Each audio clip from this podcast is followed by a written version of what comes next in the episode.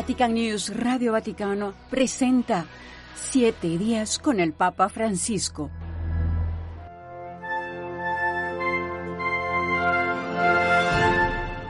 El Papa Francisco recibió el viernes pasado al embajador de Israel ante la Santa Sede, Rafael Jacob Schutz, y también a la segunda vicepresidenta del gobierno español y ministra del Trabajo y de la Economía Social, Yolanda Díaz Pérez. Estos encuentros se realizan siempre dentro de los ámbitos de la cordialidad y donde se discuten diversas temáticas de interés global.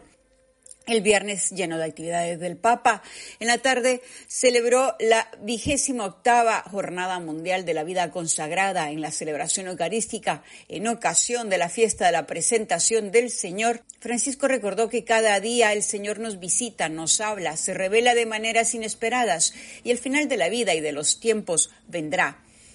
Debemos permanecer despiertos, vigilantes, perseverantes en la espera, saltar los obstáculos del descuido de la vida interior y el de adaptarse al estilo del mundo.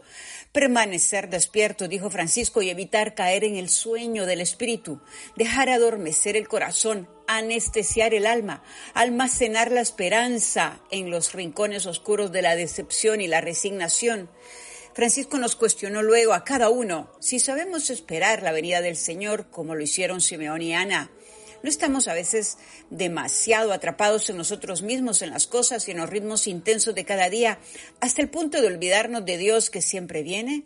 ¿No estamos demasiado embelesados por nuestras buenas obras, corriendo incluso el riesgo de convertir la vida religiosa y cristiana en las muchas cosas que hacer y de descuidar la búsqueda cotidiana del Señor? El Papa preguntó una vez más si no corremos el peligro de programar nuestra vida personal y comunitaria sobre el cálculo de las posibilidades de éxito, en lugar de cultivar con alegría y humildad la pequeña semilla que se nos confía con la paciencia de quien siembra sin esperar nada y de quien sabe esperar los tiempos y las sorpresas de Dios.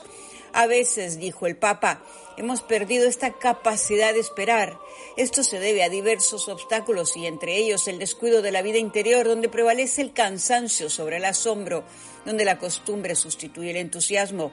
Cada uno de nosotros perdemos la perseverancia en el camino espiritual. Nos amargamos y resentimos por las experiencias negativas, los conflictos o los frutos que parecen retrasarse. Es necesario entonces recuperar la gracia perdida, volver mediante una intensa vida interior al espíritu de humildad gozosa y de gratitud silenciosa. Esto se alimenta con la adoración, con el empeño de las rodillas y del corazón, con la oración concreta que combate e intercede.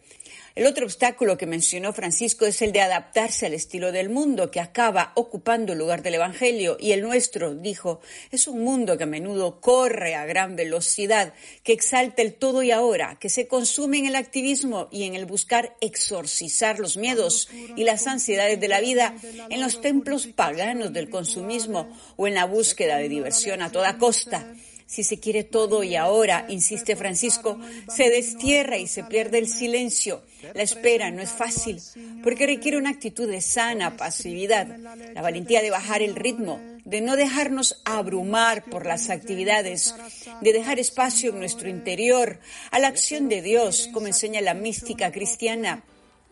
Por último, el sábado, el Papa se reunió con los alumnos y profesores del Colegio Rotondi di Gorla Minori, la escuela parroquial católica más antigua de Italia. Les pidió a los jóvenes que busquen la verdad en todo sin dejarse condicionar por las modas del momento o por el pensamiento común, por los likes o el consenso de los followers. Estas no son las cosas más importantes, dijo. Es más, depender demasiado de ellas puede quitarnos la libertad, pero al mismo tiempo no tengan miedo. Cuando sea necesario, cambien y acepten opiniones y modos de pensar distintos de los vuestros en todo lo que no sea esencial.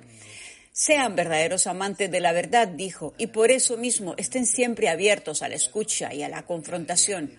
La verdad hace libres, nos enseña Jesús, quien, recuerda el Papa, hablaba a personas a las que les costaba aceptar su nuevo modo de leer las escrituras, porque en realidad no las conocían lo suficiente y tenían miedo de cambiar sus propios esquemas. De ahí la invitación a dedicarse al estudio para progresar también en las relaciones con los demás. La ignorancia engendra miedo y el miedo engendra intolerancia. No hagan así, les aseveró.